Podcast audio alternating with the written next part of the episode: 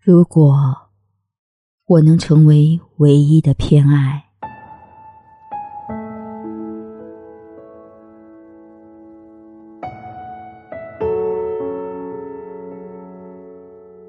其实我一直都想写一部小说，那将会是一个爱情故事，从青丝到白发，相遇、相识、相知、相爱。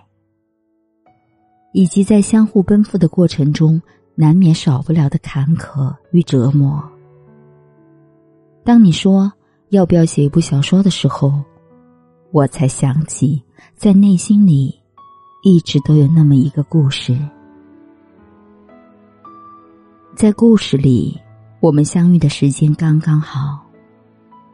我最美的时光，你并未错过。在那个故事里。你会看到一个和现在完全不同的我，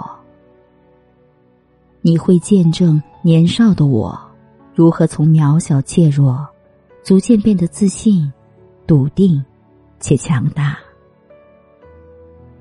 你知道吗？我多么希望那些充斥着迷茫和不安的时光里，有你的陪伴和鼓励。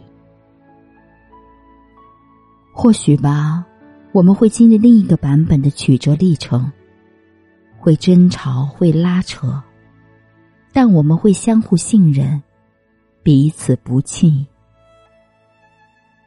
然后过了很多很多年，在我生命中最光鲜亮丽的一段旅程里，你一直都是最美的风景。如果是那样。我想，我能成为你唯一的偏爱。从头到尾不会有其他人的台词。当然，这只是一部小说。我们总是用创作的方式去填补现实的遗憾，那么多遗憾，那么多不甘，那么多无可奈何。所以，我一直都想写这样一部小说。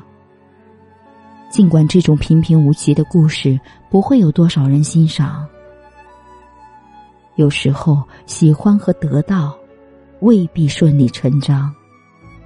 可喜欢就该拼了命去得到。